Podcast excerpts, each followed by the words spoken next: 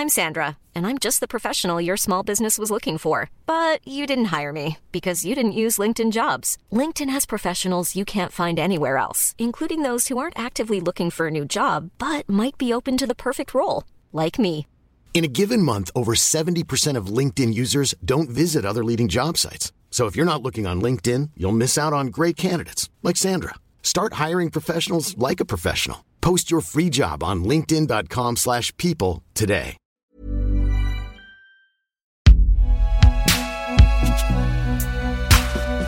Produit par Binge. Souvent, durant les crises politiques majeures, on voit grenouiller sur les plateaux télé tous les revenants qui espèrent profiter de l'occasion pour se refaire. La catastrophe en cours au Moyen-Orient en cette fin d'année 2023 n'échappe pas à la règle. C'est ainsi qu'on a vu sur le sujet ressurgir par exemple Manuel Valls, l'ex-premier ministre, ex-ministre de l'Intérieur, ex-socialiste, ex pas mal de choses en réalité. Le voilà aujourd'hui martelant qu'il a toujours alerté sur le risque d'explosion de l'antisémitisme en France, ce qu'on peut tout à fait lui accorder. Mais il le fait désormais sur fond d'un discours anti-islam qu'on jurerait calqué sur l'argumentaire du Rassemblement national. Alors comment ce personnage, dont le parcours est lié originellement à la gauche, en est arrivé là? C'est ce qu'on a eu envie de vous raconter avec cet épisode signé par David Carzon. Je suis Thomas Rozek et vous écoutez Programme B.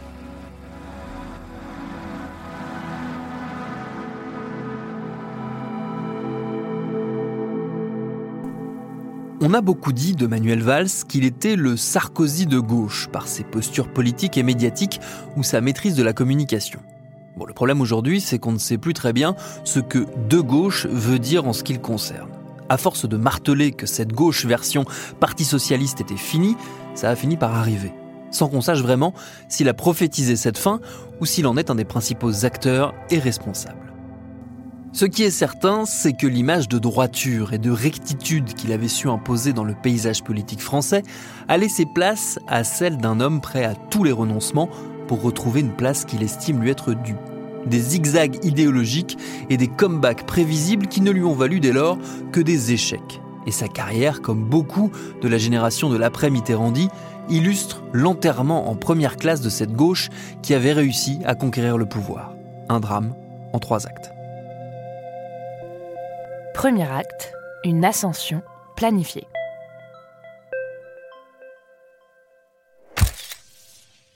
La photo avait fait le tour des réseaux sociaux au moment de la dernière primaire de la gauche pour la présidentielle 2017. Sur ce cliché, nous sommes en 1993. On y voit au centre Michel Rocard, alors premier secrétaire du Parti socialiste et candidat à la succession de François Mitterrand qui achève, lui, son deuxième et dernier mandat à l'Élysée. Il est entouré de la jeune garde qui représente l'avenir du PS, cette relève certaine d'accéder au pouvoir un jour ou l'autre. Il y a notamment Jean-Luc Mélenchon, Benoît Hamon et Manuel Valls. Ces trois mêmes qui vont se déchirer dans une lutte fratricide par la suite. Il y a aussi deux femmes, Claire Dufour et Geneviève Doménac-Chiche, les seules de l'image qui n'obtiendront jamais de poste à haute responsabilité et dont nous avons déjà raconté l'histoire dans un épisode de Programme B, Femmes politiques, les oubliés du PS. Mais revenons à la photo. Manuel Valls vient d'avoir 30 ans et il n'est français que depuis 10 ans. Né à Barcelone, il fait le choix de la France à ses 18 ans en allant étudier l'histoire à Paris, puis en décidant d'être naturalisé français pour ses 20 ans. C'est aussi à ce moment-là qu'il devient membre des Jeunesses socialistes et fait ses premières apparitions télévisées. Le premier souci des jeunes, c'est le travail. À quoi sert l'école si elle débouche sur le chômage?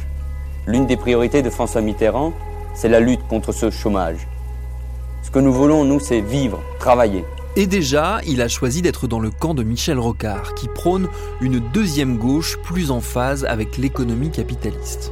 Le jeune a du répondant, pas étonnant donc qu'il intègre très vite la garde rapprochée de l'ancien Premier ministre et devienne secrétaire national du PS en charge de la communication. Cette communication qui va devenir sa marque de fabrique et son sésame pour gravir les échelons. En 1997, quand la gauche plurielle arrive au pouvoir à la faveur de la dissolution voulue par Jacques Chirac, Manuel Valls fait partie de l'aventure et il devient conseiller à la communication du Premier ministre Lionel Jospin. Un poste d'observation idéal pour prendre des notes pour plus tard. En attendant, avant d'aller plus loin, il comprend qu'il lui manque quelque chose d'important. Un ancrage local pour lui permettre de créer son personnage politique. Et il ne va pas attendre la débâcle de 2002 pour le faire.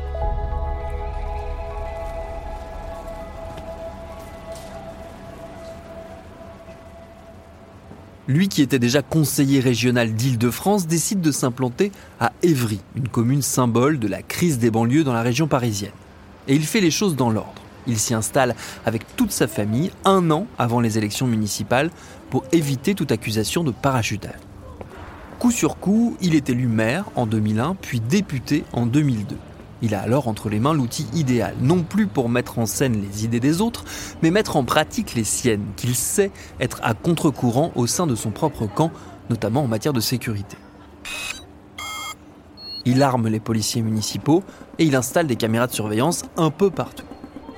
Une enquête du magazine Capital a depuis démontré que le maire avait fait de sa commune une machine de guerre dédiée à sa communication, avec des moyens bien supérieurs à ce qu'une commune de 50 000 habitants dépense habituellement. À l'heure où Nicolas Sarkozy drague les peurs des Français à coups de karcher, les prises de position du maire d'Evry sur l'intégration ou l'immigration détonnent et plaisent auprès d'une gauche qui ne veut pas avoir l'air de craindre ces questions sensibles. Il plaît aussi à droite, à tel point que Nicolas Sarkozy, à peine devenu président en 2007, lui propose d'entrer dans son gouvernement. Valls refuse, il a d'autres plans, car il se voit bien plus grand. Il continue de peaufiner son image autoritaire, radicale, quitte à jouer les trublions au sein de son propre parti, par exemple en critiquant les 35 heures ou en approuvant la droite sur les questions d'immigration. Et il va loin. En 2009, à l'occasion d'un reportage télévisé sur une brocante à Évry, il est pris en flagrant délit de propos plus que limite.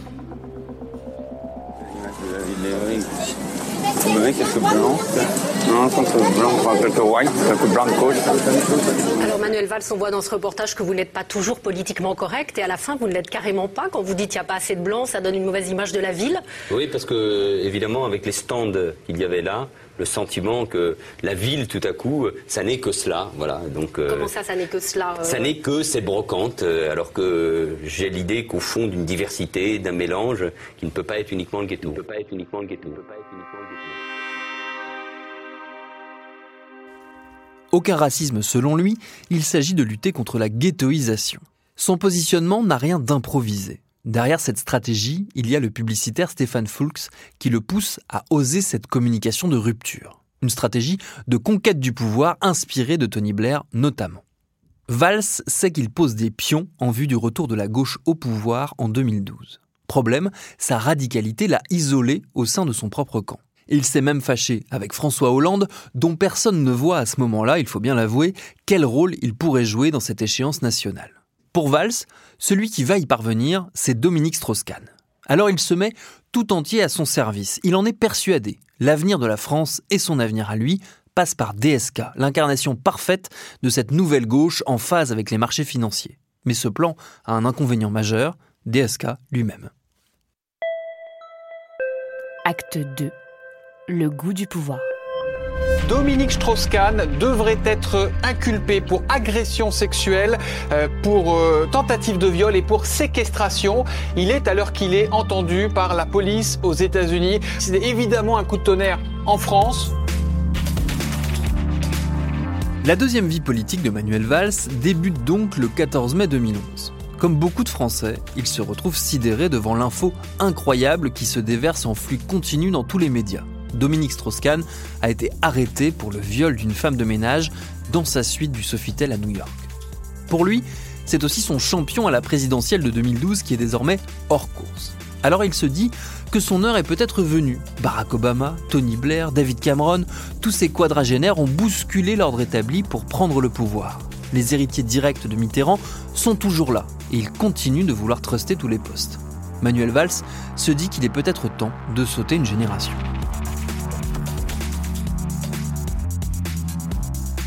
Alors au moment même de la chute de DSK, sa décision est prise. Il sera candidat à la primaire de la gauche qui choisira son candidat pour la présidentielle de 2012.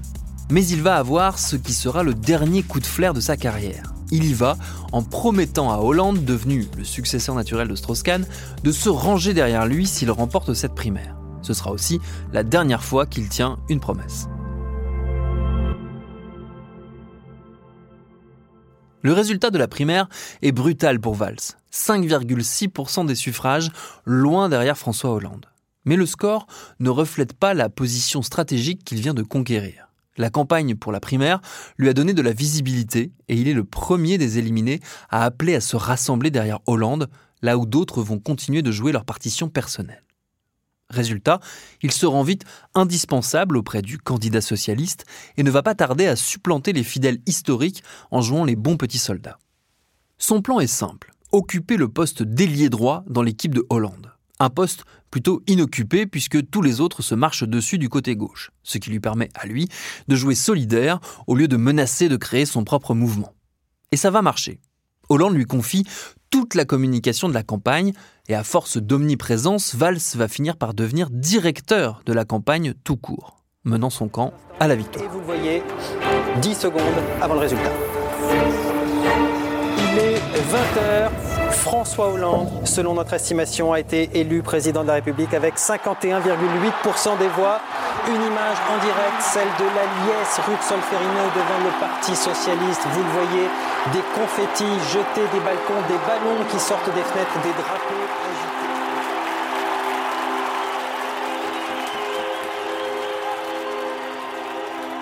Il en sera récompensé à double titre. D'abord en étant nommé ministre de l'Intérieur dans le premier gouvernement. Depuis Nicolas Sarkozy, il s'agit d'un poste hautement stratégique pour viser d'autres fonctions. Et Valls va clairement s'inspirer de son style pour incarner un ministre à poigne et endosser le rôle très sarkozyste de premier flic de France. L'une de ses premières décisions, c'est de refuser de mettre en place la distribution d'un récépissé à chaque contrôle d'identité. Cette mesure visait à instaurer une règle simple. À l'issue d'un contrôle d'identité, le policier remet un genre de reçu à la personne contrôlée, indiquant le lieu, la date et la raison du contrôle avec, en plus, son matricule. Le procédé avait pour but de limiter les abus, notamment les contrôles aux faciès, et de permettre d'établir des statistiques. C'était une promesse de campagne du candidat Hollande. Valls participe à la tuer dans l'œuf. Pour le reste de son passage au ministère, que peut-on retenir? Une hausse des effectifs policiers, mais aussi une augmentation de certaines statistiques mesurant la délinquance, l'interdiction des spectacles de Dieudonné, une nouvelle inspection générale des services qui n'a rien révolutionné, à l'arrivée un bilan qui ne plaît ni à droite ni à gauche, mais l'essentiel n'est pas là. Car non seulement il est le préféré des Français pour remplacer Jean-Marc Ayrault, qui a traversé Matignon durant deux ans comme un fantôme, mais personne d'autre ne veut y aller, trop risqué politiquement. Le président Hollande n'a pas le choix, il nomme Manuel Valls Premier ministre, pensant que cette figure autoritaire et populaire pourra répondre aux besoins d'une France en colère. Les attentes sociales, après l'élection d'un président socialiste ayant été déçues, les mouvements de contestation se multiplient. Le climat est électrique. Et Valls ne va rien faire pour l'apaiser, car si à l'intérieur on peut cliver, à Matignon, il faut rassembler. Et ça, il ne sait pas faire, et encore moins en interne.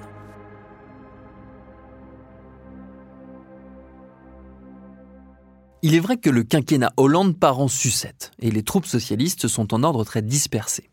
Valls commence son mandat par un désaccord de fond avec deux de ses ministres, Arnaud Montebourg à l'économie et Benoît Hamon à l'éducation. Alors il les vire et reforme un nouveau gouvernement. Le divorce est consommé avec une partie des députés socialistes et c'est le début de l'épisode dit des frondeurs qui vont systématiquement s'opposer au sein même du parti à la politique économique et sociale du Premier ministre. Ambiance. Des élections décisives sont devant les socialistes dans un climat de division à gauche jamais vu. Et nous avons commencé la réunion en disant que le Parti socialiste doit se ressaisir. Et ça va être comme ça durant trois longues années. Plusieurs grands textes de loi vont cristalliser cet affrontement. D'abord la loi pour la croissance portée par le ministre de l'économie de l'époque, un certain Emmanuel Macron, et pour laquelle le Premier ministre devra user du 49.3. Vient ensuite la loi travail qui révise le code du travail et assouplit les capacités des entreprises à organiser les horaires des salariés, gros coup de canif aux 35 heures, et leur permet aussi de licencier plus facilement. Un texte qui va provoquer une immense fracture sociale dans le pays. Et enfin, il y a le projet finalement abandonné sur la déchéance de nationalité suite aux attentats de 2015, qui là aussi va provoquer des débats enflammés. Ce mode de fonctionnement autodestructeur du pouvoir en place se conclut par une première dans notre histoire politique récente. un président décide de lui-même de ne pas se représenter pour un second mandat. Tout est inédit dans l'élection présidentielle qui s'annonce. Alors Manuel Valls pense pouvoir briser la malédiction qui a toujours empêché un Premier ministre d'enchaîner avec le poste de président de la République. Mais on le sait déjà, son flair politique l'a quitté depuis un petit moment et c'est le début de la fin. Acte 3. La chute. Nous sommes donc en 2017. Pour la deuxième fois de sa carrière, Manuel Valls se présente à la primaire de la gauche. Il démissionne de Matignon pour se consacrer à la campagne où il retrouve tous ses collègues qui lui ont mis des bâtons dans les roues durant son mandat à Matignon. Benoît Hamon, Arnaud Montebourg, Vincent Payon. Mais hors primaire, la candidature d'Emmanuel Macron occupe le spectre du centre-gauche que Valls pensait incarner. La campagne est un calvaire pour lui. Il est enfariné. C'était la farine sans gluten, et donc du coup euh, j'apprécie euh, l'attention. Giflé. C'est bon, c'est bon. Allez, ça va, ça va, ça va, ça va, ça va, ça va. Et ses adversaires la jouent tout sauf Valls. Il finit deuxième du premier tour, mais il est largement battu au second par Benoît. Simple vengeance ou choix tactique, Manuel Valls décide de ne pas honorer la promesse de se ranger derrière le vainqueur. Il préfère soutenir Emmanuel Macron et se dit même prêt à travailler avec François Fillon s'il est élu. La rectitude façon Valls se transforme en virage successif que même l'opportunisme de garder un poste à tout prix n'explique pas. Il suffit d'aligner les événements pour mesurer cette incompréhension sur sa stratégie politique. En juin 2017, pour les législatives, il annonce qu'il sera candidat à sa succession dans l'Essonne sous l'étiquette En Marche. Problème, il n'a pas l'investiture du mouvement macroniste, il est élu d'une courte tête et fait son retour à l'Assemblée nationale. En septembre 2018, il annonce sa candidature au municipal de Barcelone. Il dit quitter la France sans regret et assure que quoi qu'il arrive, il restera dans la capitale catalane. Mais il termine en quatrième position et n'est que conseiller municipal. En 2020, il estime finalement qu'il n'a pas tant rompu que ça avec la France et qu'il peut être utile à Emmanuel Macron. En 2021, il redit qu'il veut peser dans le débat public français et appelle à voter pour la droite aux élections régionales. Puis il quitte Barcelone et tente de se faire élire député des Français de l'étranger l'année suivante, mais est éliminé au premier tour.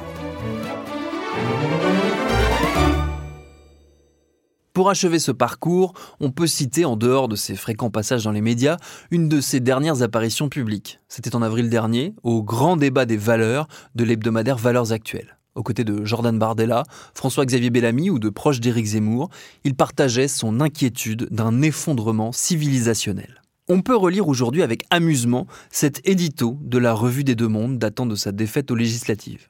Manuel Valls traverse l'adversité, le front buté et la mâchoire serrée. Il se remettra de sa défaite. Un animal politique de cette trempe se remet de tout. Il reviendra sous une forme ou une autre. Il est vrai qu'il est revenu sous à peu près toutes les formes possibles et qu'on a vu bien des hommes politiques se remettre de revers tout aussi définitifs. Mais pour le moment, celui qui a raison, c'est Michel Rocard, qui dans sa dernière interview avant de mourir, trouvait que son ancien protégé était, je cite, loin de l'histoire.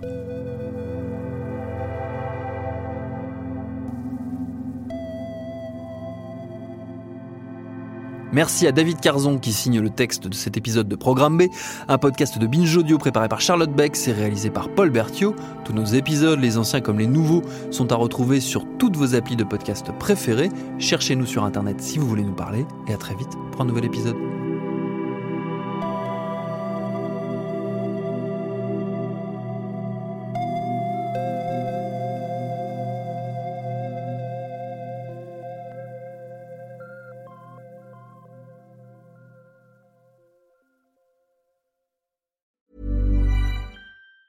Hey, it's Danny Pellegrino from Everything Iconic.